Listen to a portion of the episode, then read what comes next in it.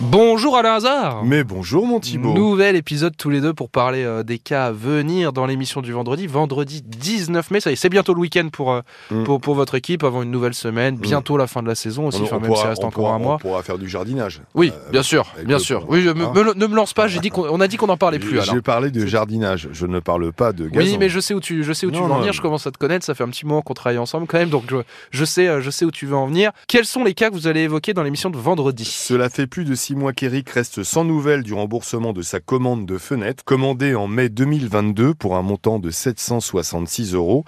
Eric a attendu près de 10 mois la livraison de ses fenêtres avant de se mettre d'accord avec le vendeur pour un remboursement. Et évidemment, le remboursement n'a toujours pas été fait. Donc, on rappellera pour que ce remboursement soit fait. Nous avons également Sophie, qui est une infirmière libérale. Entre 2016 et 2018, elle part exercer en Martinique. Elle paye tout de suite l'URSSAF. Ça, il faut Oui. payer l'URSSAF, hein, il faut payer. Mais après coup, au bénéfice d'une loi propre au dom-tom, elle apprend qu'elle aurait dû être exonérée de ses deux premières années. Ah. Donc il y a un versé, bon. trop versé.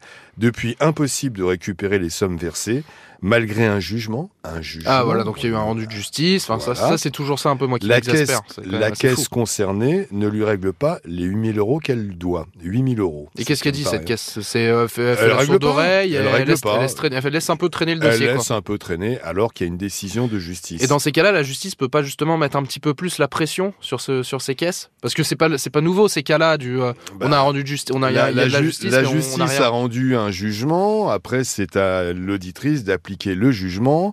Elle l'a fait signifier par un huissier. Donc euh, voilà. euh, Après, on Oui, peut elle a fait toutes les démarches nécessaires. Voilà, donc euh, on va essayer d'accélérer les choses. Et puis nous avons Martine qui a commandé ça, c'est plutôt un retour, une table d'une une valeur de 480 euros, qui a été livrée de la mauvaise couleur, malgré l'erreur reconnue par le vendeur. Il rejette la faute sur son fabricant, alors qu'il livre une table qui n'est pas de la bonne couleur. Il propose comme solution une compensation financière de 30 euros, évidemment, 30 euros, alors qu'elle a payé 480 euros. Oui, puis elle va pas C'est repeindre, elle va pas repeindre la table C'est juste une question de couleur, vous Ah oui, chipotez. Évidemment, Martine n'est pas d'accord. Elle veut qu'on lui change euh, sa table et qu'elle euh, reçoive la commande, la couleur qui a été commandée. Est peut-être jolie sa table après tout, c'est une couleur sympathique, J'ai elle peut, elle peut nous l'envoyer, qu'elle l'envoie à l'équipe J'ai de ça peut vous arriver. l'impression que la couleur lui convienne. Bon, j'espère qu'elle se fera, qu'elle se fera rembourser. euh, elle- a bien raison.